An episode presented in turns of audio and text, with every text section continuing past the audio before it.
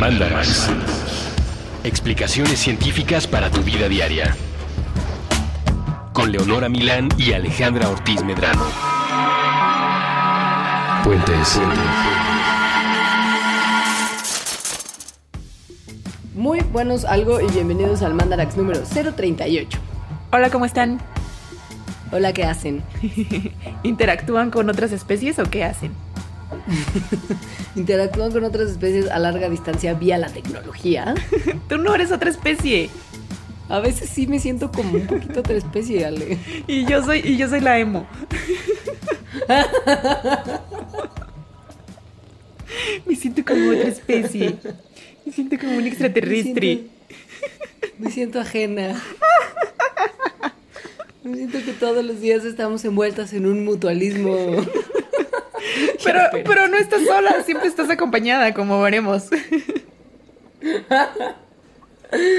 Alejandra Ortiz Medrano desde Valle de Bravo, Leonora Milán desde la CDMX, haciendo un mandarax sobre cómo Johnny, la naturaleza, está muy loca. Sí, muy loca. En eso, o sea, creo que todos los Johnnys han sido de que la naturaleza está muy loca, pero focalizado, ¿no? Al cerebro, por ejemplo, sobre todo al cerebro. Pero ahora, ahora abrimos. ahora abrimos nuestra perspectiva.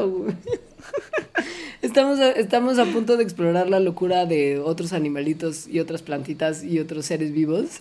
Y cómo interactúan entre sí para construir las delicadas y tan fantásticas redes que existen a todo nuestro alrededor y que probablemente en el día a día no notamos siquiera que están ahí. O sea, la interacción ecológica como tal. Tienen que entender, niños y niñas que nos escuchan, que Alejandra y yo somos biólogas. Sí. Entonces nuestros temas de predilección suelen ser esos que tienen que ver con biología. Sí, como tal vez ya se han dado cuenta. Esto es lo más de biólogo que hemos hecho. Eh, eh, no, sí, sí, o sea, ha habido otras, ¿no? La de los hongos. O sea, sí, sí, Pero es que esta yo me acuerdo, o sea, esto sí, sí es. Pues es que esta es la clase de ecología. Exacto. O sea, es cuando estás en la carrera y llegas a esta clase, dices, ah, de esto se trata la ciencia. Bueno, según yo. Y luego tomas clase de evolución y dices, ah, no, no es cierto, de esto es lo que sí se trata la ciencia. Ya para esa altura yo decía, Dios mío, ¿qué estoy haciendo aquí? Voy a tener que dedicarme a, a una rama muy distinta de esta ciencia porque no estoy entendiendo nada. Dios mío, mátenme. Dios mío, he perdido cinco semestres de mi vida. No, no es cierto. No, todo muy padre. A ver, ya hay que empezar a hablar de la interacción. Órale. Órale. Podemos empezar a decir. organismo, sí. Ajá, sí, eso, exacto. Ajá. Que no hay organismo que exista solo, como Leonora se siente a veces. Y tú también. Y Morrissey siempre. Eh, puede ser. Todos los organismos individuales viven, vivimos juntos en ecosistemas y dependemos el uno del otro. Ajá. Y esta, esta dependencia se refleja en distintos tipos de interacciones. O sea, todos los organismos estamos constantemente interactuando el uno con el otro y muchas veces estas interacciones son determinantes para que los organismos podamos sobrevivir. Y como recordarán de sus clases de primaria, secundaria, prepa y algunos, como nosotras, la universidad, eh, las interacciones pueden clasificarse de muchas formas, pero la más típica y una de las más útiles es por la forma en que los organismos obtienen su comida y su energía. Entonces hay algunos organismos que pueden hacer su propio alimento y hay otros organismos que se tienen que comer a otros a su vez para obtener comida. Los organismos que obtienen... Dime.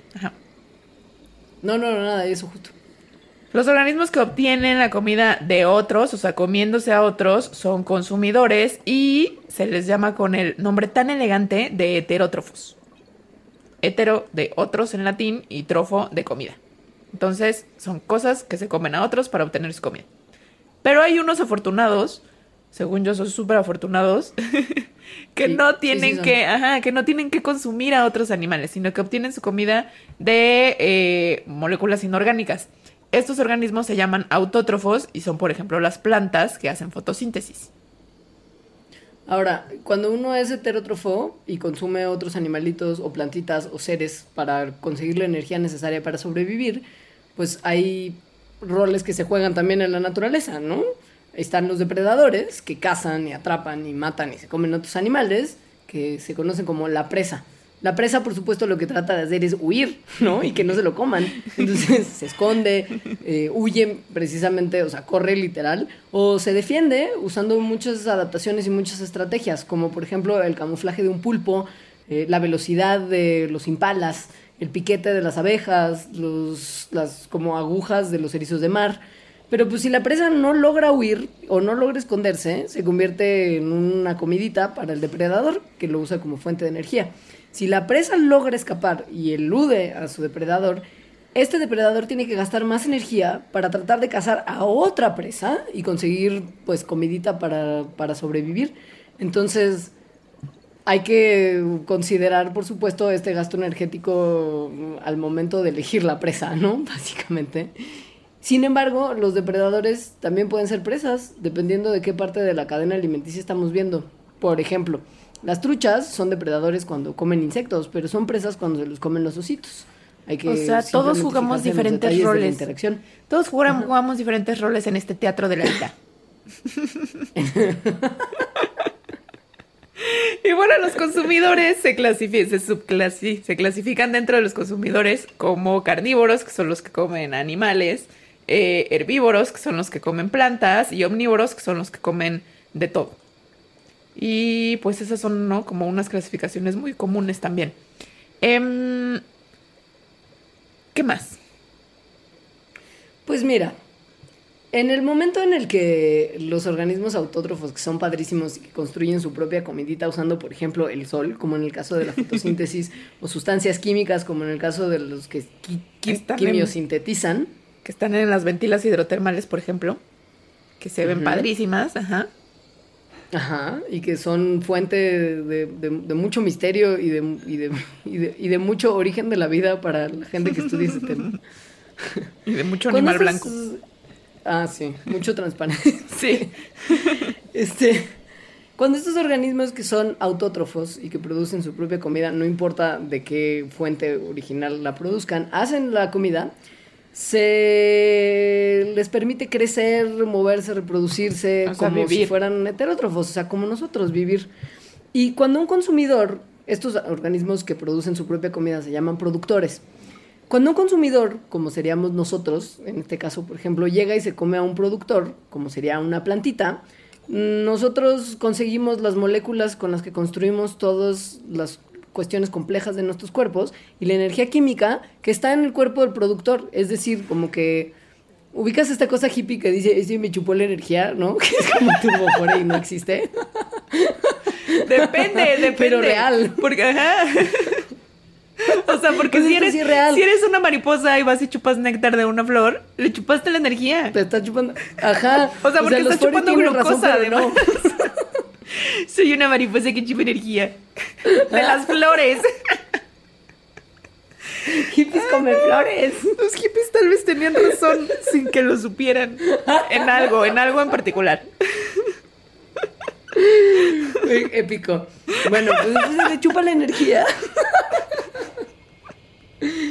Y es que la realidad es que todas las formas de vida dependen de las moléculas ricas en energía que hacen los productores. Ya sea O comiéndose sea, como los la glucosa. directo, Sí. Lo que hacen es glucosa, básicamente. O bien, sí. claro, o bien comiéndonos a otros organismos que se comieron a los productores. Y que o sea, por lo cuando tanto usted va a la marquesa tienen. y se come, ajá, cuando usted va a la marquesa y se come una quesadilla de conejo, ¿no? Si le gusta el conejito, entonces está comiendo a un consumidor que se comió a un productor, porque piensen que ese conejito estuvo comiendo plantitas antes de ser cazado para hacer quesadilla. Entonces. El conejito en este caso, ajá, es el consumidor primario porque se comió directamente al productor y yo, que me como mi quesadilla de conejito, sería la consumidora secundaria, que me estoy comiendo el consumidor primario. Entonces, todos Esos dependemos, sí, todos dependemos de los productores. Pero luego llega un momento en este círculo de la vida, el ciclo sin fin, que nos recuerda en la película del Rey León, por ejemplo, eh, o varia, varia canción, varia canción emo también, de las que me gustan. Los budistas lo recuerdan mucho, ajá. que es que todos nos vamos a morir. Entonces, eh, todos los organismos se mueren en algún momento de su vida. Y llega este momento en el que hay otra parte muy importante de las, de las redes, eh, eh, los ecosistemas, que son quienes, los carroñeros, o sea, quienes, quienes se comen la materia que ya se murió. Y la regresan al Los todo. descomponedores. los descomponedores. Y la regresan al todo. Chairas, chairasanísimamente. También un Pues poco es que Dark sí, o sea, sí. Claro. Pasa que, como todos, necesitan, los, los organismos descomponedores necesitan alimentarse, en este caso de materia en descomposición. Es decir, todo lo que Cadáver, ya cadáver. no está vivo se convierte en buffet. Sí, cadáver, cuerpo muerto, partes del cuerpo, productos de desecho muerto. también. Entonces regresan todos estos nutrientes a los ecosistemas. Y también esta interacción pues es súper importante porque si no, pues el mundo estaría lleno de cuerpo muerto. Ajá, sí. Sí, sí. Por ejemplo, los hongos, al- algunos hongos y algunas bacterias, algunos cangrejos, insectos. los buitres, todos esos, sí, todos esos seres se alimentan de materia muerta y la incorporan a su, a su ser completando el ciclo. Lo que, lo que estudiaba el de CSI, ¿no, te ¿no se acuerdan? Es que yo era Ah, muy sí, ñoña y veía CSI. que estudiaba los- a, los, a los escarabajos carroñeros. Pero no, estudiaba justo como toda la sucesión de escarabajos que, que estaban en un cuerpo, entonces dependiendo del escarabajo, o bueno, de los insectos que había, sabía qué tanto tiempo lleva ese cuerpo muerto. Estaba padre.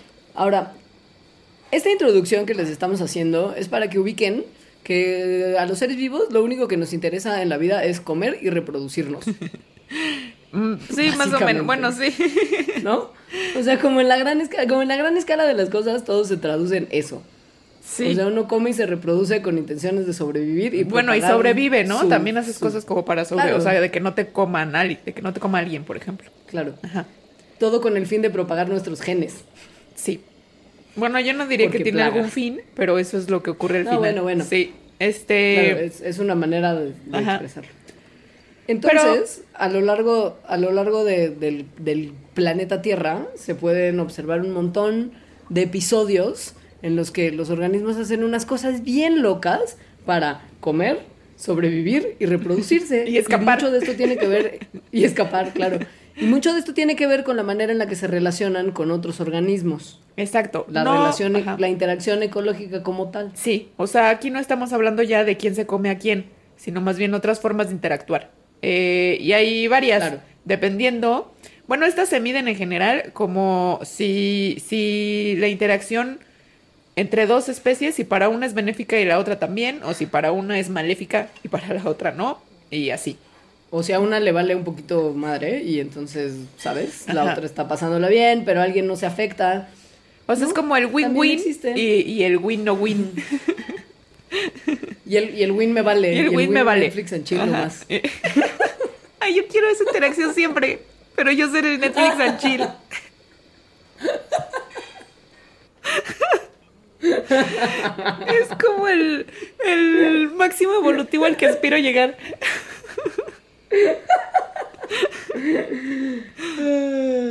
Entonces, bueno, Bueno, dentro de estas interacciones hay, hay de varia. De vale. Eres una comensalista barata. ¡Dios mío, eso quiero! Ahorita les vamos a hablar del comensalismo y cómo, queda cómo quedará clara mi postura ante la vida. Primero vamos a empezar del- con los win-win, ¿no? Win-win. En el, en, el, en el todos somos muy felices. Y, o sea, vamos a describirlo un poquito y luego les vamos a hablar más a fondo de algunas. De unas muy claro, locas. pues, sí. De unas muy locas. Las que ganan, ganan, o sea, las que las dos partes involucradas en la interacción ganan, se conocen como mutualismo. Win-win situation. es, es- exacto, es el, el- el óptimo al que toda la gente normal aspiraría, en vez de Alejandra que quiere ser comensalista, ya lo entenderán. Entonces, bueno, en el mutualismo, dos especies diferentes interactúan de una manera que a las dos les va bien. Por ejemplo, las hormigas que viven en algunos árboles le dan protección al árbol de depredadores que puedan tener, o sea, de otros insectos, por ejemplo, que se lo quieran, que quieran comer sus hojitas, mientras que los árboles le proveen a las hormigas de alimento o de casita.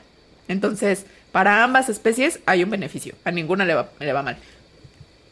Ahora, en las relaciones mala onda, en las que alguien gana y alguien pierde, eh, el que gana, digamos, en, en el caso en particular del parasitismo, Ajá. es el parásito y el que pierde es el hospedero del parásito, o sea, donde el parásito se fue a vivir y a establecer y alimentar y a, a- a ser muy feliz mientras que lo- el, el el- el ser en el que vive el parásito la pasa mal. Hay otra relación más o menos en la que uno gana y uno pierde, que es la depredación. Esta, sin embargo, es un poquito distinta porque no cae dentro de la misma liga de asociaciones de las que estamos hablando que, que se pueden agrupar bajo el, el gran paraguas de término que es la simbiosis. Ya lo hablaremos. Que, en pocas palabras la simbiosis es que es una interacción a largo plazo. O sea, están interactuando mucha parte de su vida o toda su vida. En la depredación, O sea, pues la parásito depre- como... Ajá, no, el, el parásito, por ejemplo, la tenia que vive en la pancita de Alejandra, que luego le da tantos problemas. Nunca estoy sola. La relación es larga, porque esa tenia lleva viviendo dentro de la pancita de Ale varios años, solo que Alejandra no lo sabe, o por lo menos no lo quiere aceptar. En cambio, si, si el gatito de Alejandra, que se llama Mystic, se come a un ratoncito de Valle Bravo, siendo el gatito el depredador y el ratoncito la presa, la interacción duró muy poquito tiempo. Sí, solo. depredación, no sí. es parasitismo, Sí. no es simbiosis. Pero bueno, en la depredación, pues obviamente hay un ganador y hay un perdedor. El ganador es el predador, el depredador, el perdedor, pues es la presa. Eh, y ahí aquí viene la, mi- la- donde, donde entro yo el comensalismo, comensalita, que uno se beneficia y el otro, pues Netflix and chill. O sea, no le va bien Ajá. ni le va mal. Se le va neutral. No sé, ni se entera. Entonces, un ejemplo es, por ejemplo, los percebes, que son estos, estos moluscos que se pegan, que luego están como en los muelles, como esas cosas que parecen conchas, Ajá. pero no son conchas, eh, como agrupaciones. Entonces, los percebes que se le pegan a las ballenas, que también es muy común esa imagen, ¿no? Ver una ballena con estas como costras. Eh, entonces, para los percebes, pues eh, obtienen un beneficio porque se van moviendo de un lado a otro, de otra manera no se podrían mover. Y van comiendo cositas que se encuentran ahí, se oxigenan, etcétera. Para la ballena, pues le vale en general. Aunque, Sí, le da igual. Ajá. Mm, lo que ya muchas personas que investigan esto creen es que el comensalismo en realidad no existe en la naturaleza y siempre va a haber, aunque sea muy pequeña y solo que los humanos no lo hemos podido medir, eh, algún beneficio o algún alguna o lo perjudica de alguna manera. Por ejemplo, la ballena tal vez le está costando un poquitito de más energía moverse a través del mar por esos percebes que tiene arriba. Por ejemplo. Entonces, a mí me gustaría comensalista porque, bueno, que a alguien le vaya bien, pues le estoy haciendo un bien a alguien. Yo lo único que quiero es Netflix and chill. Pero de nuevo, tal vez haya un pequeño beneficio ahí. Pequeño beneficio fresca. Tú lo que quieres es mutualismo, Alejandra, pero te cuesta trabajo aceptarte como tal. ¿Cómo qué? ¿Cómo, te- cómo qué? Como mutualista. ¿Crees que eres comentarista, Ah, pero en realidad quieres el chill? Sí, es verdad. Es verdad. Pero Ahora, hay otro tipo de... ¿Qué? Que mutualista no combina con alita, con comensalita. O sea, lo que quieres es el apodo. El apodo y el concepto. Oye, bueno, si te, si te viene bien te llamaré así, pero en realidad pensaré siempre que lo que eres es una mutualista confundida. Ahora, hay otro tipo de interacciones que son muy interesantes porque pueden ser más menos o menos menos. O sea, ganador perdedor o perdedor perdedor. Y esta relación es la competencia. Cuando dos organismos compiten, o sea, se pelean por el mismo recurso que es limitado, como comida, como un refugio, como una pareja, como la luz del sol, generalmente alguien gana y alguien pierde. Pero existen los casos en los que los competidores pelean literalmente hasta la muerte y se matan entre sí. Entonces esta interacción se convierte en negativa para los dos. Ajá. Y lo que es muy interesante es que también es un tipo de relación que puede ser ya sea entre individuos de la misma especie, ¿Qué es lo que Es decir, generalmente ocurre? que es lo que generalmente ocurre, que es la inter- una interacción intra de dentro específica, intraespecífica, o bien puede ser entre individuos de distintas especies, que es una relación que se conoce como inter, que quiere decir entre específica, una relación interespecífica. Por ejemplo, si dos plantitas de la misma hiedra están creciendo tratando de conseguir más luz del sol, es una competencia intraespecífica. Mientras que si dos especies diferentes de corales compiten por espacio y luz del sol en un arrecife de coral, esta relación es interespecífica. Exacto. ¿Lo hice bien? sí, ¿verdad? sí, Es que todo siempre bien. tuve una, desde que estudié, ¿sí? Desde que Intra- estudié la carrera siempre me confundía entre intra e inter. Sí, dentro de especie, interés entre especies. Ajá. Ajá. Sí. Ajá. Este. Ahora, si esta, si, esta, si esta competencia es a largo plazo, podría considerarse un tipo de simbiosis. Recordemos que simbiosis es relación a largo plazo. Ajá. Y si en esta competencia ambos mueren o ambos les va mal, pues entonces es cuando es negativa para ambos y es menos menos.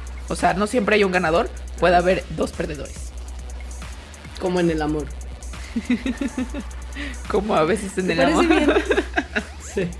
¿Te parece bien si hacemos una pausita aquí, ya que ya tenemos clarísimo todo el tipo de interacciones que pueden existir y regresamos del corte para explicar cómo también se involucra el ambiente entre las relaciones entre los seres vivos? Afkars. Claro. ¿Qué? Sí, Afkars. Bueno, Volvemos ahorita. Entonces, volvemos. No se vayan. Bye.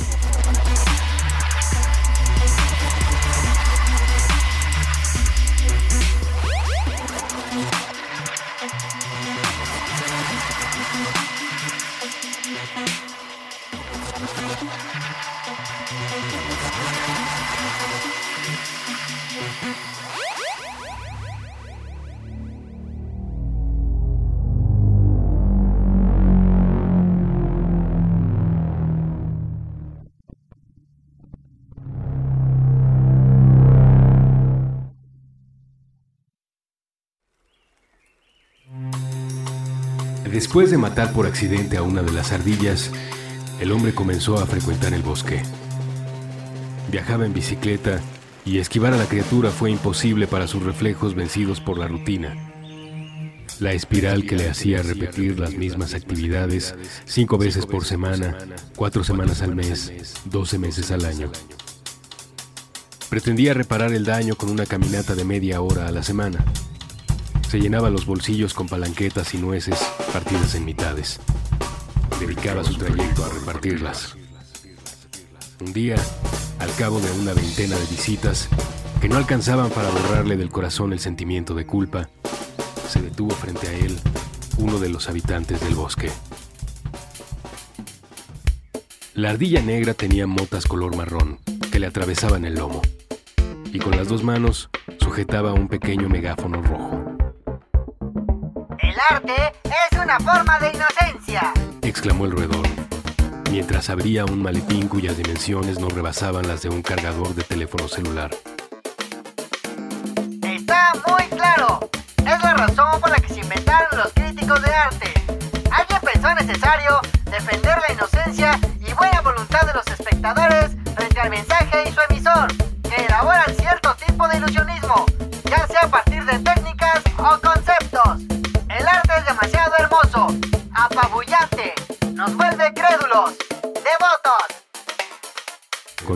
que resultaban frenéticos a ojos del hombre, pero eran parsimoniosos dentro del cerebro de la ardilla.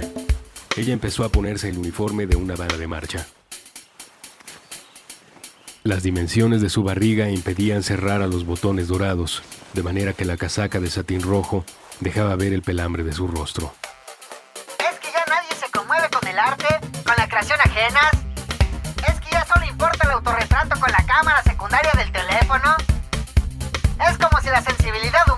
Hubiese quedado restringida a la lógica del me gusta en Facebook. Tal vez tiene que ver con los procesos de distribución. Todo nos llega hecho. Preferimos la comodidad del consumo antes de la angustia de la creación. Otras ardillas se acercaron. Del maletín, que parecía ser más grande por dentro que por fuera, sacaron sus instrumentos, sus uniformes. Cuando estuvieron listas, se acomodaron en hilera. Entonces la ardilla negra dio la señal con su batuta y empezaron a tocar. Caminaron todas en la misma dirección.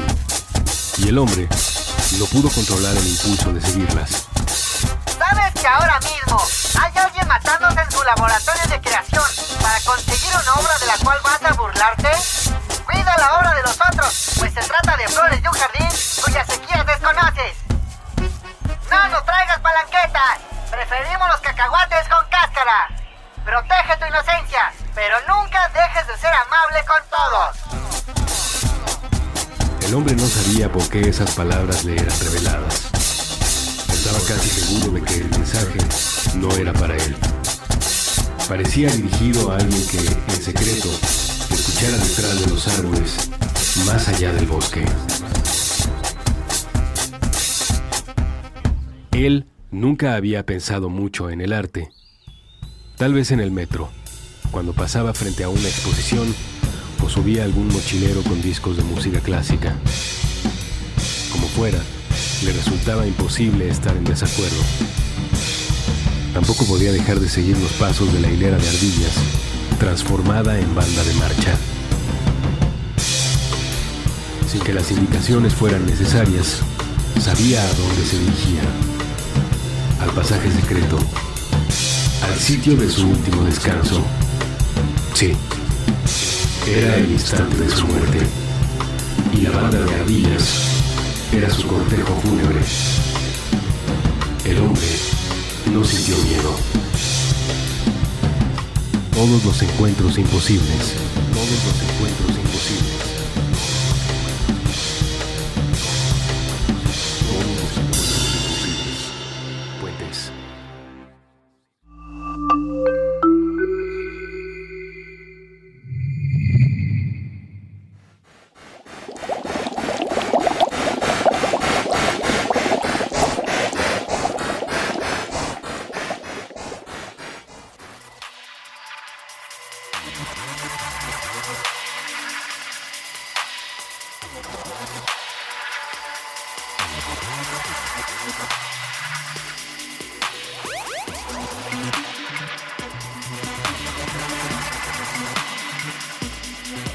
Hola, ¿cómo están? Este es el Mandalax de interacciones ecológicas entre distintos tipos de organismos y con el ambiente. Así es, porque los organismos no solo interactúan entre ellos, sino que ocurren en un medio ambiente abiótico, es decir, eh, de compuestos, de cosas que no están vivas, no con otras especies.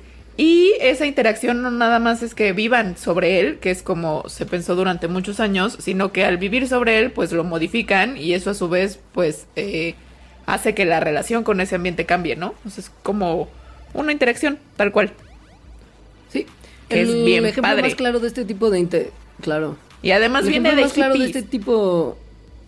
Además viene qué? Eh, O sea, bueno, toda esta idea viene de unas personas muy, muy hippies. Este, que es James Lovelock.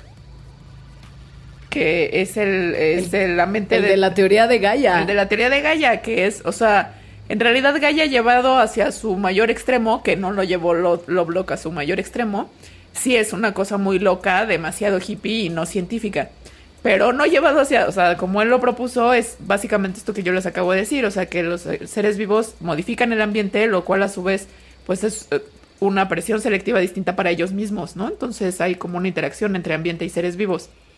Y pues llevado a todo el planeta, el planeta sería Gaia, donde es como este sistema muy grande en el que las condiciones se modifican para los organismos que viven en él por los organismos que viven en él. Bueno, en ella. La mala Pachamama. ¿no? en Gaia, sí. Sí. Bueno, pues el ejemplo más claro de esta interacción entre organismos y ambiente fue uno, pues, una de las interacciones más primitivas que hubo. Y muy, que tiene muy que ver con intensa. la- Muy contundente. Muy intensa. Sí. Muy, muy Ajá. determinante del futuro del planeta. Y que tiene que ver con el origen del oxígeno en la atmósfera de la Tierra. O sea, con Tal el origen no de, de la... Sí, exacto. ¿Sí? Al parecer, según cada vez se estudia, se confirma más y más, el origen del oxígeno en la atmósfera de la Tierra viene de una cosa y solo una cosa, y es la vida. No fue el clima, no fueron los volcanes, no fue la tectónica de placas. Esto, todo esto tuvo que ver con, con regular los niveles, de, los niveles de oxígeno en la Tierra primitiva, pero el oxígeno como tal, lo que viene siendo, viene de la vida. Y que haya oxígeno en la atmósfera, pues básicamente permitió que, que pudiera haber vida fuera del agua. Tal cual, así de importante fue. Entonces, Y que sí. nosotros estemos aquí hoy y Netflix and Chill, todo es culpa de este, de este Sí. momento crucial. Entonces, esto pasó hace mucho tiempo, hace, hace, pues, muchos, muchos miles de millones de años. Entonces, resulta que una de las primeras formas de vida que había en el mar, que es donde surgió la vida, eran estas bacterias que se llaman cianobacterias, que hacen fotosíntesis. Son heterótrofas, viven en el agua. Son muy chiquitas, son unicelulares. Ajá, digo, perdón, autótrofas, sí, viven en el agua. Son muy chiquitas, eh, viven en colonias a veces, que se llaman estromatolitos junto con otras bacterias. Eh, hay unos fósiles súper viejos de ellas que es de hace 3.5 mil millones de años, que es solo un poquito después de que se originó la vida en el planeta. Y siguen viviendo, ¿no? O sea, son de hecho de los grupos de bacterias más importantes que existen y que producen más oxígeno, siguen produciendo mucho oxígeno. Em, entonces, bueno, en esos momentos, cuando casi lo único que había eran de este tipo de bacterias, em, empezaron a hacer un montón de fotosíntesis y la fotosíntesis, uno de sus subproductos es el oxígeno, justamente. Es decir, eh, pues sí, sacan oxígeno. Es como caquita, caquita de cianobacteria, es oxígeno. Me encanta. Ajá. Sí, entonces cuando empiezan a sacar, o sea, empieza, hay un montón, ¿no? O sea, imagínense que es casi la única forma de vida que hay, hay un montón de mar, hay muchísimas cianobacterias haciendo caca de oxígeno.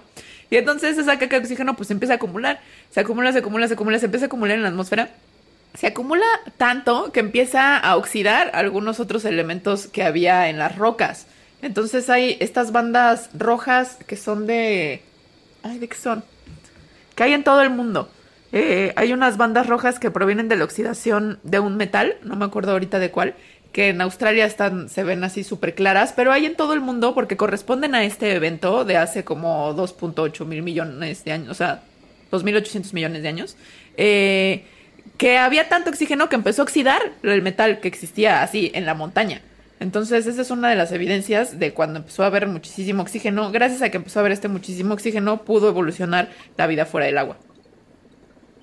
Si a usted se le hace que con eso ya bastaba para considerar a las cianobacterias los seres más buena onda de la buena hondez, esté muy equivocado, porque las cianobacterias tienen otra, otrita gran contribución a la vida. Y es, No, pues según, entendemos, Está muy intensa esta otra contribución. Que además Muy. quien la propuso fue una amiga de Lovelock. O sea, aquí el hipismo, que no está pensando en competencia sino en cooperación, dio grandes ideas a la ciencia y para entender cómo ha evolucionado la vida. es verdad. Es verdad. Esto que le decimos que fue la otra gran contribución de las cianobacterias a la existencia es el origen de las plantas. Resulta, y esto ya lo hab- hablaremos también con un poquito más de detalle en unos minutitos más, que los cloroplastos, estos organelos que tienen las células vegetales y que a usted le dijeron durante la primaria y secundaria que eran las responsables de la fotosíntesis, ajá, en realidad son cianobacterias que viven dentro de las células de las plantas. Bueno, eran, fueron, parecer, fueron cianobacterias. eran, ahorita, fueron. sí, ahorita ya son cloroplastos, o sea, ahorita ya son un organelo de las células, pero al parecer el origen de ese organelo eh, es de una cianobacteria que se le metió a otra bacteria y eso ocurrió durante mucho, mucho tiempo. Empezó a hacer una relación tan cercana, es una simbiosis, mutualismo, ¿no? Porque los dos obtenían algún beneficio. Y después, por varios mecanismos, eh, dejó de ser un, ser un ser independiente la cianobacteria y se transformó en un organelo de esa célula en la que estaba. Y ese es el origen de las células eucariontes, que son las células que no son Además. bacterias. Eh, en que tienen particular, membranas sí. dentro y que tienen un núcleo y que han permitido muchísima más, eh, muchísimo más desarrollo de alguna manera y mayor complejidad en el tipo de estructuras que se pueden construir a partir de esas células. O sea, son todas, todos los seres vivos que no sean bacterias son eucariontes. Entonces, el que, el que todos esos seres vivos existan se debe a un evento de lo que Lynn Margulis, que es la que propuso esta teoría, llamó endosimbiosis, que es el origen de las bacterias eucariontes por una cosa como la que les acabo de platicar de la cianobacteria. Entonces, para las plantas ocurre por los cloroplastos, o sea, una cianobacteria se le mete a otra bacteria y con el paso del tiempo se vuelve un cloroplasto. Pero para las demás eh, especies que son heterótrofas, o sea, como nosotros, lo que pasó es que se le, metió una bacteria, ahora no cianobacteria o de otro tipo, eh, y se volvió su mitocondria, ese organelo tan importante que lo que hace es darnos la energía, o sea, rompe la molécula de glucosa y de energía para, para vivir. para realizar todas las funciones que la célula tiene que realizar. Es como la fabriquita de energía que está dentro de nuestras células. Esto era una bacteria también. Lo que quiere Es- decir es muy esto que acaba de mencionar Alejandra es que este evento que Lynn Margulis bautizó como endosimbiosis ha ocurrido, bueno, ocurrió más de una vez durante la evolución. Es Al decir, menos fueron eventos dos. independientes. Sí, o sea, al menos Ajá. ocurrió el de la El de- mitocondria y el del cloroplasto. Ajá. Y en realidad pensamos que puede haber ocurrido más. Eh, algo que a mí, sí, algo que a mí me impresiona mucho de del origen de las células eucariontes es que de cuando se origina el planeta, que fue hace 4.500 millones de años, a cuando surge la vida, que fue hace, ahora piensan que fue hace eh, 4.100 millones de años, por unos fósiles que se encontraron recientemente. Lo común es encontrar que fue hace 3.800 millones de años pasa, o sea, ese tiempo, o sea, eh, 400 mil millones de años o, o, o 600 mil millones de años, es mucho menos del tiempo que pasó de que surgió la vida a que, ocurre, a que surgieron las células eucariontes. Entonces, digamos, viéndolo así, es más, fue más difícil o menos probable que hubiera ocurrido la endosimbiosis eh, a que hubiera ocurrido el origen de la vida misma. ¿no? O sea, pasó mucho más tiempo de que ya había vida a que hubiera células eucariontes, de, de que había planeta a que hubiera vida. Entonces no es nada trivial, porque además después de ese evento o esos eventos dieron toda la biodiversidad que existe, ¿no? O sea, menos las bacterias, pero todas las demás formas de vida que existen son gracias a que eso pasó. Es una locura. Sí, o sea, esto de las células eucariontes, según yo, fue hace como, eh, como 2.500 millones de años. O sea, pasó un millón de años, ¿no? Más de un millón de años, eh, donde nada más había bacterias, a que ocurriera endosimbiosis y ya, pf, explosión de formas. Yo me acuerdo mucho cuando Lynn Margulis fue a la Facultad de Ciencias. Bueno, que más bien fue a la UNAM a, a dar, una, a dar una conferencia.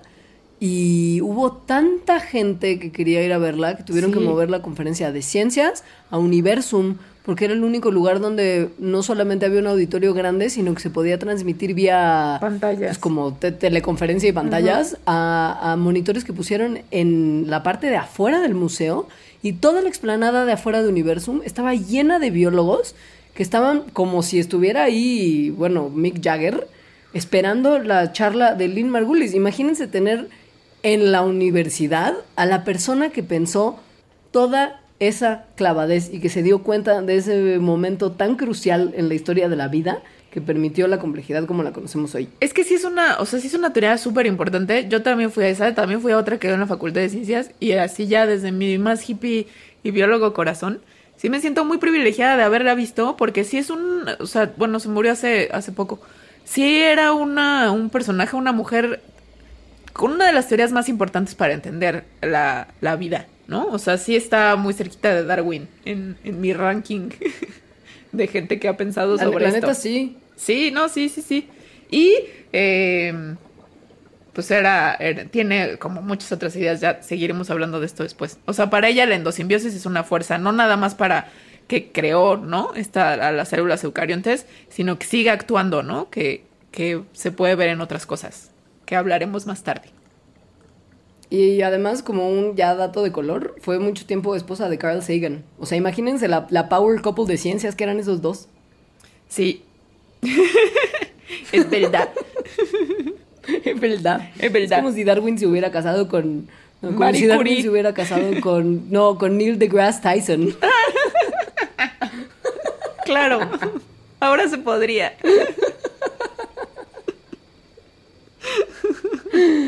Bueno, lo que vamos a hacer en lo que queda del programa es platicarles de algunas interacciones que elegimos porque están bien locas y tratar de explicarles un poco más a fondo en qué consiste como el grupo de interacciones al cual estas interacciones locas pertenecen. Es decir, lo primero que les vamos a describir es una relación de parasitismo y les vamos a platicar primero un poco sobre qué es el parasitismo y luego ya les contaremos de esta interacción bien loca entre dos organismos en particular. ¿Te Interacciones locas, bien? locas. Sí. La loca, loca interacción, le podemos llamar. Entonces, empezamos precisamente con esto, ¿no? Con parasitismo. El parasitismo, como les habíamos mencionado, es una relación en la que el parásito, la- una de las especies, se beneficia a costas de la otra especie que es el hospedero. En general, durante un periodo prolongado de tiempo, o tal vez, si hay mucha mala suerte, durante toda la vida. Entonces, a diferencia de los depredadores, los parásitos, pues, típicamente no matan a sus, a sus huéspedes, sino que nada más, pues, los joden para siempre. Pues es que sí, porque si lo matan, entonces están perdiendo su fuente de comida o de casita o de Sí. lo que sea que se estén beneficiando. sí, o los matan, pero después de un periodo de eso, ¿no? Muy largo de tiempo. No como un depredador que lo mata en el acto. Ajá. Entonces, por ejemplo, los parásitos más comunes entre los vertebrados pues, son mitenia, que me acompaña a todos lados, o bueno, cualquier parásito o gusanito intestinal, eh, piojos, pulgas. Estas, estas Estos se conocen como, como macroparásitos porque se pueden ver a simple vista. O sea, si Alejandra va al baño y un día expulsa Ay, su tenia, no. la va a poder ver. Por favor, no me hagas esa imagen.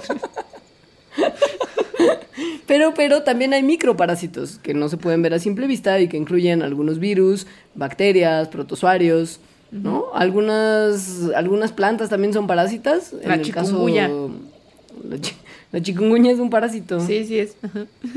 pero no es una planta. No, no. El muérdago es una planta parásita que vive en las ramas de otros árboles y les va chupando poco a poco la vida y le genera muchas pesadillas a los planificadores urbanos. Aquí en la Ciudad de México hay mucho muérdago y está matando a muchos de nuestros arbolitos. Ah, sí. Bueno, solo quiero decir que no tengo una tenia. ¿O sí? No tengo. ¿O sí? Oh, No hay ninguna evidencia, o sea, no hay nada que me indique que pudiera tener.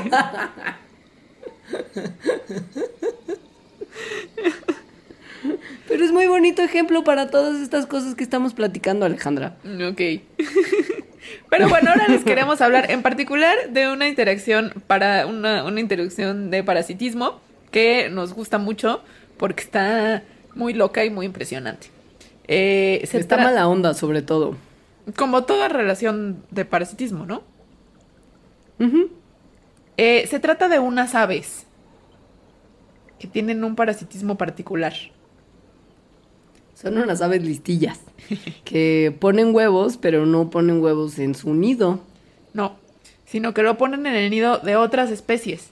Entonces, eh, de esa manera no tienen que cuidar a, su huevito, no lo tienen que alimentar cuando ya nace el pajarito, porque pues nace en el nido de otra especie. Y pues ya, ¿no? O sea, básicamente con eso. Solo tienen que ir y dejar al hijo en otro lugar y ocuparse y que otra, otras papas lo cuiden. Eh, Esto tiene, esto, esto reduce costos de supervivencia de manera muy importante. El padre ya no tiene que gastar energía quedándose a cuidar al pajarito en vez de estar cazando, comiendo o cualquiera que sea su actividad diaria para lograr conseguir más energía para sí mismo y eventualmente también poner más huevos en otros nidos de otros pájaros. Sí, así es. Pero bueno, como en cualquier interacción evolutiva, sobre todo en estas que son muy cercanas, eh, empieza una cosa que, que los biólogos le han puesto como una carrera armamentista. Según yo le pusieron así, porque estaban, los que le pusieron este nombre, vivían en los 50, 60, Guerra Fría, la tenían muy clara y entonces estaban pensando como en cosas así, entonces encontraron esta analogía. Una carrera armamentista, ¿por qué? Porque una especie, en este caso, por ejemplo, el, el ave parásito de la especie parásita, pues está introduciendo huevos que a la otra especie, a la que los está cuidando, pues le reducen su capacidad de sobrevivencia y sobre todo de reproducción, ¿no? Porque si le está dando de comer a alguien que no es su hijo, no le está dando de comer a sus hijos. Entonces, eso es una Hay presión. un montón. Sí, o sea, los costos, los costos para el pobre pajarito que acaba cuidando a los bebés de la otra especie de maldita parásita va desde que tienen una tasa menor de crecimiento el resto de los pajaritos de su nidada a tener hijos más grandes y competitivos, o sea, que los hijos parásitos sean más grandes y competitivos que los hijos propios, hasta que dejen de poder reproducirse porque abandonan a las nidadas a consecuencia de que existen unos parásitos ahí, a que todos los huevos de la especie que en realidad debería de vivir ahí sean sacados del nido por la especie parásita. O sea, es una cantidad de costos para la pobre especie que está siendo parasitada que no les permite tener una tasa de supervivencia ni cercana a lo que hubieran tenido si el parásito no estuviera ahí. Entonces, estos costos evolutivamente se traducen en presiones selectivas, que si aparece una variante que puede superar estos costos, pues entonces le va a ir mejor y va a proliferar en la población. Eso es la carrera armamentista. O sea, el parásito evoluciona una característica para poder parasitar mejor, que le sirve como de palanca para que la otra especie, la parasitada, evolucione una característica para defenderse de eso. Entonces eso se ha ocurrido durante miles o tal vez millones de años. Entonces se empieza a dar unas adaptaciones súper específicas que les vamos a poner en la bitácora. Como por ejemplo que los huevos de los parásitos sean prácticamente idénticos a los huevos de la especie a la que van a parasitar. Para que entonces la especie parasitada no los pueda reconocer. Pero entonces las especies parasitadas también desarrollan unos mecanismos de reconocimiento que ni siquiera los humanos podemos estar seguros de qué son, ¿no? Porque nos parecen iguales a nosotros. O sea, los ojos de un pájaro al parecer no son iguales. Ajá, o sea, tipo fotorreceptores que son sensibles a la luz UV que les permiten detectar ciertas cosas de los cascarones. Pues es una locura, una locura, es como un sensor lo que se ha llegado a desarrollar. Ajá, ajá. entonces, sí, hay varias especies de estos, de los, de los parásitos. Los cucús, los famosos cucús, son, son especies de estas. los que, Los que les cantaba mamá, maná. Ay. Además tiene sentido, ¿no? Oye, Cucu, papá se fue. Sí se fue. Te dejó en otro nido. Se fue. Maldita sea. Todo tiene sentido, Alejandra. Nos, ya nos dimos cuenta que, que maná tiene sentido, que tiene sentido los hippies que dicen que algo te chupa la energía, ¿Qué pasa? Este es un mandarax muy raro. Somos muy asertivas y le encontramos sentido a todo. ¿Por qué no? Que Mana tenga razón. My God. Está horrible, sí. Sí, no, no, no. Entonces, bueno, em, eso pasa con, con, esta, con, con, estas especies de parásitos en la que eso les decimos, las adaptaciones a las que llegan pues pueden ser súper, súper impresionantes. Este. Pero además, pues tiene aquí como una cosa que también tiene que ver con la conservación. O sea, bueno, está bien que la naturaleza esté ocurriendo todo eso, pero ¿qué pasa cuando llega el ser humano y, por ejemplo, mm, va y perturba un hábitat donde vive una especie de parásito que es generalista? Es decir, no tiene. Bueno, más bien, llega y disturba y entonces una especie de parásito de repente ya empieza a llegar a lugares a donde antes no llegaba, donde por lo tanto hay especies de pájaro que nunca han sido expuestos a un parásito que llega y les echa un huevo raro a su nido. Entonces estas especies que nunca han sido expuestas a esta presión, pues no tienen las adaptaciones para contrarrestar esta presión. Y por lo tanto les empieza a ir súper mal. Entonces eso ha pasado, eso pasó en un bosque en el norte de Estados Unidos, creo, ajá. Eh, en donde por tala, una, especie de estas aves parásitos de nido, eh, empezó como a llegar a más lugares y empezó a parasitar a un montón de otros pájaros que nunca lo habían visto y empezaron a, sus, o sea, sus poblaciones empezaron a decaer muchísimo, llegando incluso casi a la extinción. Entonces, sí es bien importante tener en cuenta siempre las adaptaciones, o sea, por eso decimos, ¿no? Los, los, seres vivos son parte del entorno del otro ser vivo. Entonces, si llegas y le metes un, otra especie distinta, pues ya le cambiaste el entorno, ¿no? O sea, no sabes lo que va a pasar. Generalmente lo que le va a pasar es algo malo. Con esa idea tan optimista y tan padrísima en mente, vamos a hacer el segundo corte de este Mandarax y regresamos en brevísimo para platicarles de otros tipos de interacciones bien padres. No se vayan. Adiós.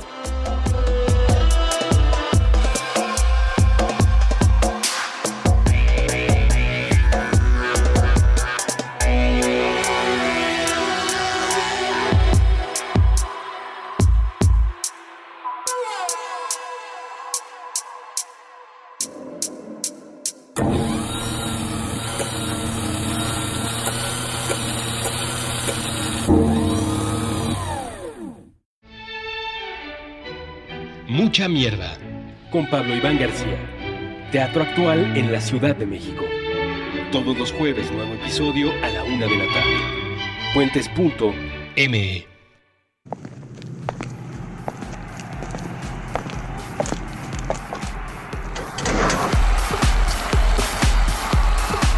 En contradicción del aislamiento.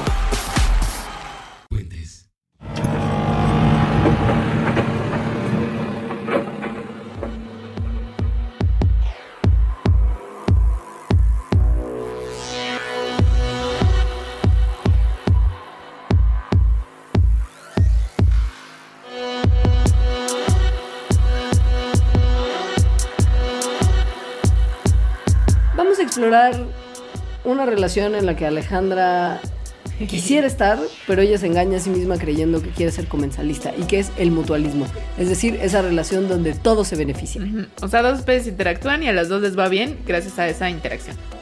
Eh, hay un montón de ejemplos, como, como lo que ocurre en el intestino de las vacas, de todos los bovinos y nuestros también, en, lo que, en el que hay bacterias que facilitan la digestión. En el, para el caso particular de los ungulados, que es este grupo al que pertenecen los bovinos, eh, se benefician de la celulasa que se produce por las bacterias, lo cual les facilita la digestión. Y a las bacterias les va bien, pues porque viven en un ambiente donde hay comida y nutrientes todo el tiempo y no se tienen que preocupar por nada. En caso de las plantitas, hay una que es súper importante para la existencia de la vida también como tal, como la conocemos, y que es una relación entre unos hongos que viven en las raíces de las plantas y la planta misma. Más del 48% de las plantas terrestres dependen de estas relaciones con ciertos hongos que se conocen como micorrizas para que les den ciertos compuestos inorgánicos y elementos que son difíciles de obtener y que son absolutamente necesarios para su supervivencia. Por ejemplo, el nitrógeno. Muchos de los hongos que están en las raíces de las plantas fijan el nitrógeno que después las plantas incorporan y que nosotros incorporamos posteriormente gracias a que nos comemos estas plantitas. O sea, así de importante es esta relación. Sí, o sea, es la manera en que casi todos los seres vivos obtienen el nitrógeno. Eh, Básicamente. Les queremos platicar ahora de un ejemplo particular que está muy padre, muy loco y que además ocurre en todas las acacias, que son un género de plantas. Em, y em, hay acacias en África, pero hay acacias también aquí en México, entonces está padre también tener un ejemplo así. Este mutualismo ocurre entre las acacias y las hormigas, que son de especies distintas para cada especie de acacia, que viven en ellas. Em, las hormigas viven en las acacias. Las acacias tienen unas cosas, como unas estructuras que parecen unas espinas, pero en realidad están huecas, en las cuales las hormigas van y se meten y ahí, ahí viven, son como sus casitas. Las acacias además producen un- una sustancia que no es néctar porque no sale de la flor, sale de los tallos, pero es una, una sustancia, un liquidito azucarado que les da de comer a las hormigas. Entonces ese es el beneficio que obtienen las hormigas de vivir en las acacias. El beneficio que obtienen las acacias es que las hormigas son muy aguerridas, o sea, tienen un ejército viviendo sobre ellas que las protege del ataque de otros eh, depredadores que pudieran tener, como por ejemplo otros insectos. Entonces hay unos videos, les podemos poner en la bitácora padrísimos, de cuando llegan eso, otros animales, y las hormigas se coordinan de una manera que, o sea, se va el animal o lo matan, ¿no? Sí, son súper efectivas defendiendo a su casita, que es la acacia. Hay incluso, hay un estudio padrísimo, que seguramente también hay un video, eh, en el que las hormigas defienden las acacias de elefantes. Entonces, las acacias que, ¿no? Les quitan hormigas y que están en la sabana de África, llegan los elefantes y se las comen, y las acacias que sí tienen hormigas, los elefantes no van y se las comen porque se les meten por la trompa y las defienden. Lo que está más increíble todavía es que no solamente son un ejército que físicamente, eh, así, en confrontación directa atacan a los posibles agresores de las acacias, sino que el beneficio que las hormigas aportan va todavía más allá.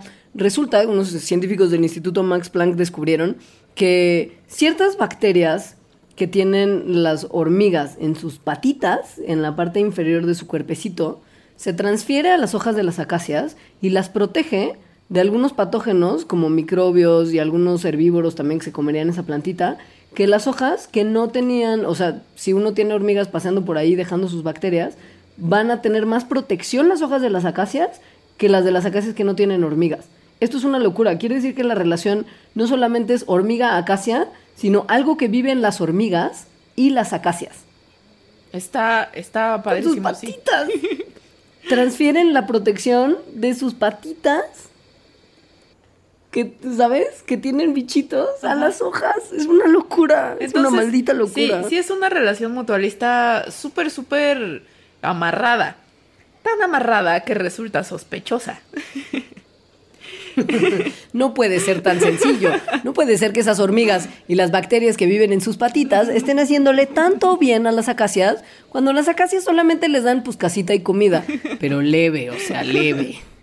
Porque, porque las hormigas no se van a vivir a otras plantas. O sea, nunca. Solo Y se podrían, y podrían, o sea, Sí, podrían claro. conseguir otra forma, podrían conseguir otra forma de alimento y otro, otra casita, otro lugar que las resguarde, ¿no? O sea, no habría tanto problema, uno pensaría. Ajá, y todo es buena onda, uno pensaría. Pero entonces llegó Martin Heil, que trabaja en el Simvestab de Irapuato aquí en México, y que también yo una vez vino a una conferencia y es un, es un ser padrísimo. Estaba padrísimo esa persona. Les voy a poner un video. Aquí no les voy a decir por qué está tan padre, lo, padre de su video. Lo voy- a dejar que lo juzguen por ustedes mismos. Entonces, eh, Martin Heil, que además es un súper, súper investigador, eh, empezó a investigar más sobre como la bioquímica de este compuesto azucarado que las acacias le regalan a las hormigas para que las hormigas se, se alimenten. Y se dio cuenta de algo super darks. Super dark. Lo- o sea, al parecer, esta, esta, este liquidito, esta azucarita, hace esclavas a las hormigas de las acacias. Las hace esclavas porque les suprime eh, eh, el que puedan metabolizar los azúcares que obtienen de otras plantas. Entonces las hormigas no nacen así, no nacen con este handicap, ¿no? No nacen, no, o sea, nacen pudiendo comer de cualquier planta. Pero al ser su primer alimento de casi todas, ¿no? Y muy probablemente este azúcar, porque es la que está ahí más disponible. Entonces les hace algo como en su sistema digestivo que hace que ya no puedan comer otra cosa, que solo puedan comer el azúcar de las acacias. Eso es una locura. Lo que le hace en realidad es que el néctar que les dan las acacias tiene unas enzimas que, que son las que inhabilitan, digamos, a la enzima que tienen en la pancita las hormigas que les permitiría digerir en este azúcar. La, la enzima que digiere el azúcar se llama invertasa y es lo que funciona para digerir la sucrosa, que es lo que tienen la mayor cantidad de las comidas dulces que se comen estas hormigas. Las hormigas tienen invertasa en su pancita, comen sucrosa, la invertasa ayuda a romper la sucrosa, la hormiga es feliz, sana, todo bien. Ahora, el néctar de las acacias tiene unas enzimas que se llaman quitinasas. Estas enzimas bloquean la invertasa y por lo tanto le evitan a las hormigas que puedan digerir otro azúcar que tenga sucrosa. Es o sea, ya no pueden digerir las azúcares que comerían normalmente porque su cuerpo ya no tiene esa enzima funcional que les permitía digerirlas. Es, por ejemplo, imagínense que Lala o Alpura o una de las marcas de leche de su preferencia les vende una leche sin lactosa que ha sido químicamente alterada para hacer que los que se la tomen ya no puedan digerir leche normal. Entonces, cuando tú tomas esa leche sin lactosa que te evitó poder digerir la leche normal, estarías amarrado de por vida a consumir esa marca de leche, porque no podrías digerir las demás. O sea, los hace adictos. Los hace esclavos. Sí. Los hace que ya no puedan consumir otra cosa más que el néctar de las acacias, que ya viene con la sucrosa predigerida. Entonces esa no les hace daño, no les causa indigestión. Entonces, evidentemente las hormigas prefieren el néctar de las acacias que no les hace daño al azúcar de otra planta o de cualquier otra cosa que pudieran agarrar. Lo que es muy impresionante es que el néctar de las acacias es el primer alimento que consumen las hormigas cuando dejan de ser larvas. Entonces, desde el momento en el que cambian de su forma inicial a su forma adulta, se convierten en esclavos, literal, y las larvas que si hubieran podido digerir otra cosa, pues de cualquier manera están ahí y las hormigas optan porque este sea su primer alimento. Eh, entonces, sí, bueno, esto también cambia la manera en que estamos viendo el mutualismo. Digo, sí obtienen un beneficio las dos, ¿no? Sí siguen obteniendo beneficio las dos, pero las hormigas lo obtuvieron porque no tienen de otra, ¿no? o sea, sí hay ahí una manipulación por parte de la planta, este, muy maquiavélica. Muy malévola. Muy, muy, malévola. malévola. Ajá. Entonces, bueno, ese ejemplo nos gusta por Darks. Para terminar este mandarax de interacciones ecológicas, les vamos a hablar de algunas formas de simbiosis que son muy, muy interesantes por las cosas loquísimas que les pasaron a ciertos organismos al momento de establecer estas relaciones. De verdad es bien interesante. Entonces, como les contábamos al principio del programa, eh, la endosimbiosis, o sea, cuando se le metió una cianobacteria a otra bacteria y eso con el tiempo hizo que entonces es- se, se originaran los organismos eucariontes que pueden fotosintetizar, pues al parecer es la endosimbiosis o la simbiosis muy muy cercana entre cosas que fotosintetizan y cosas que no fotosintetizan ocurre bastante en la naturaleza. Eh, y hay unos ejemplos bien padres. Por ejemplo, uno de mis favoritos es un caracol que es muy bonito. O sea, ¿no? Eh, gráfica, la imagen de este caracol, su forma es muy bonita. Se- es un caracol marino, se llama Elicia clorótica. Eh, parece una. Parece una babosa de estas de mar, que, que son como más bonitas que una babosa de jardín, pero como una hoja también, porque es verde. Eh, y tiene como, como, como si fuera una planta, parece, pero no es una planta, es un animal. Entonces, lo que hace este caracol marino es que cuando va y come, o sea, saca como un tubito, va una, va un alga, mete como su boquita tubito, como un popotito, y chupa esa, lo que tiene el alga dentro. Digiere todas las cosas, menos los cloroplastos, lo cual ya hay ahí una adaptación bien sofisticada, ¿no? El que puedas digerir todo menos una estructura celular. Digiere todo menos los cloroplastos y los incorpora a su cuerpo. Entonces los cloroplastos en su cuerpo hacen, hacen fotosíntesis. Entonces puede vivir este caracol meses sin comer comida, solo viviendo de la fotosíntesis que están haciendo los cloroplastos. Ahora, hay aquí algo que si se piensa nada más es como, ah, claro, incorporas cloroplastos y ya. Pero ¿cómo que incorporas cloroplastos y ya? Los cloroplastos no son un ser vivo. Los cloroplastos son el organelo de otro ser vivo que por lo tanto necesita una maquinaria celular para funcionar, como por ejemplo producir clorofila.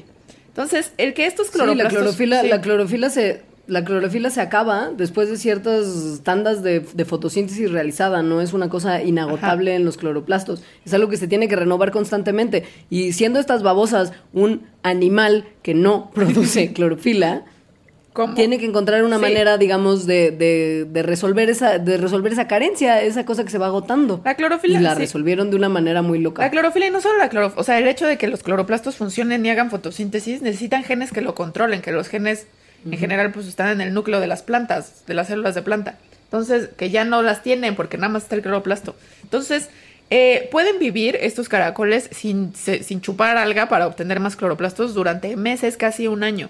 Entonces, eso fue algo que a la gente le hizo decir, órale, ¿qué está pasando? Entonces fueron y secuenciaron el genoma de Licia clorótica y se dieron cuenta de que tiene genes del alga en su genoma. O sea, ya son parte de él.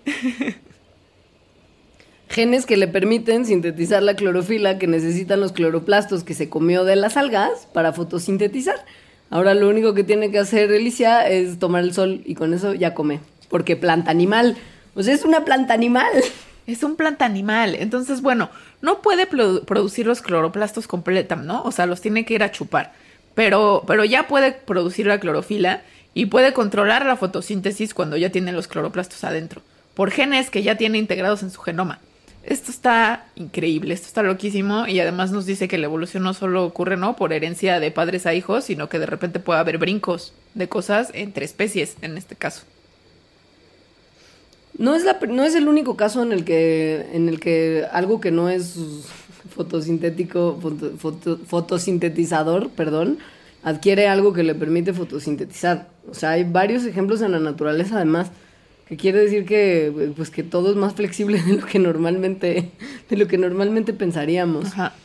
Por ejemplo, existe una especie fotosintética de amiba que se llama Paulinella chromatófora, que, que también tiene un proceso muy, muy particular de,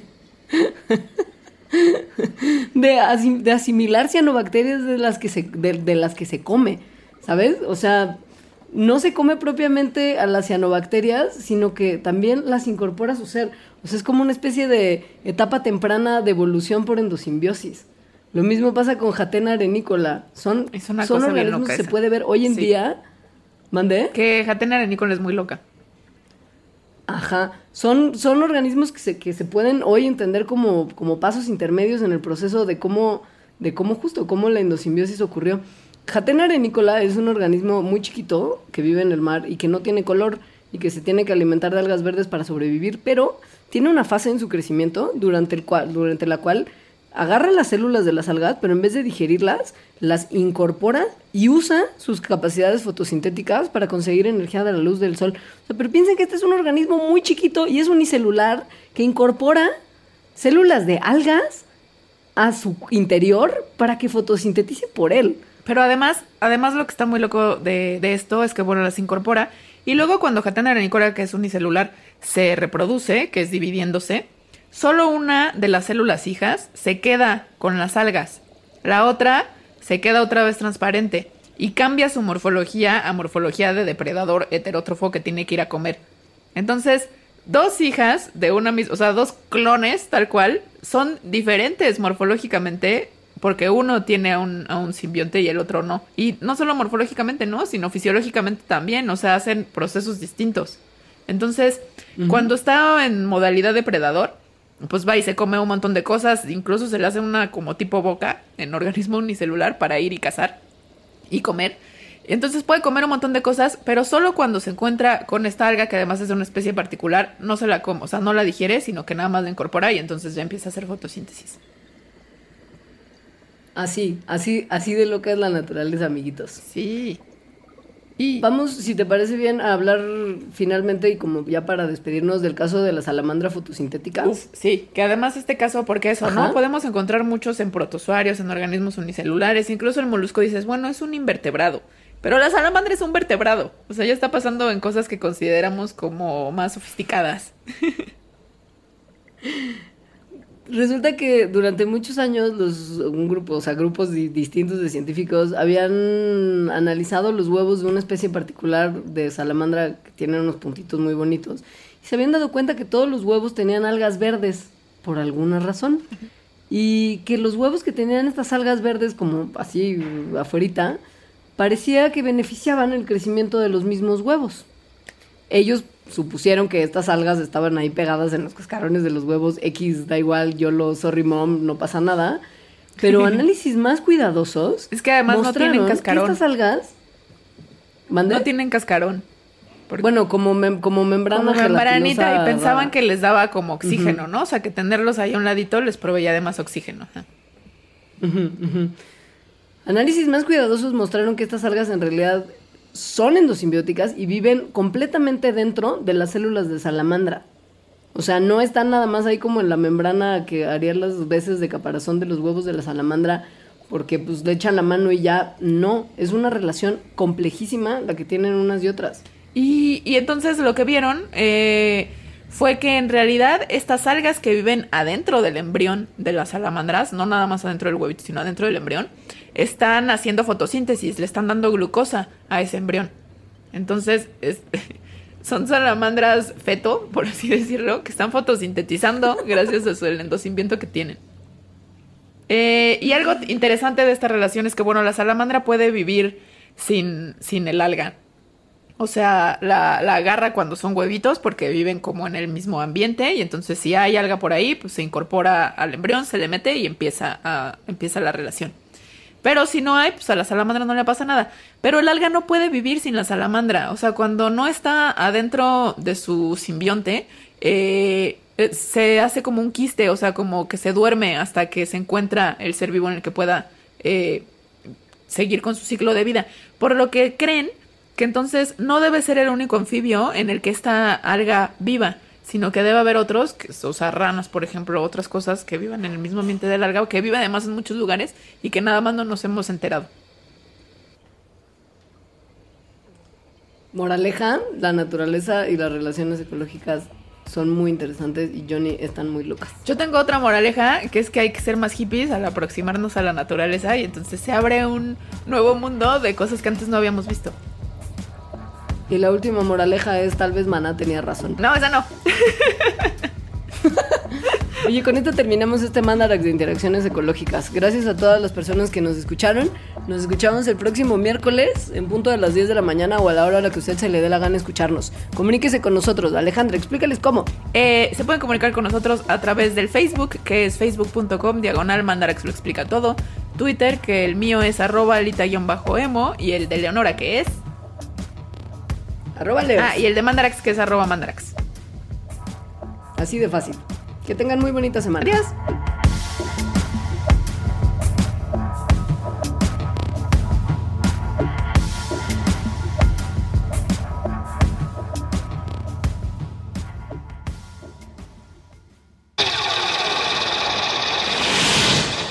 Píldoras. Explicaciones científicas para tu vida diaria. Leonora Milán y Alejandra Ortiz Medrano. Puentes.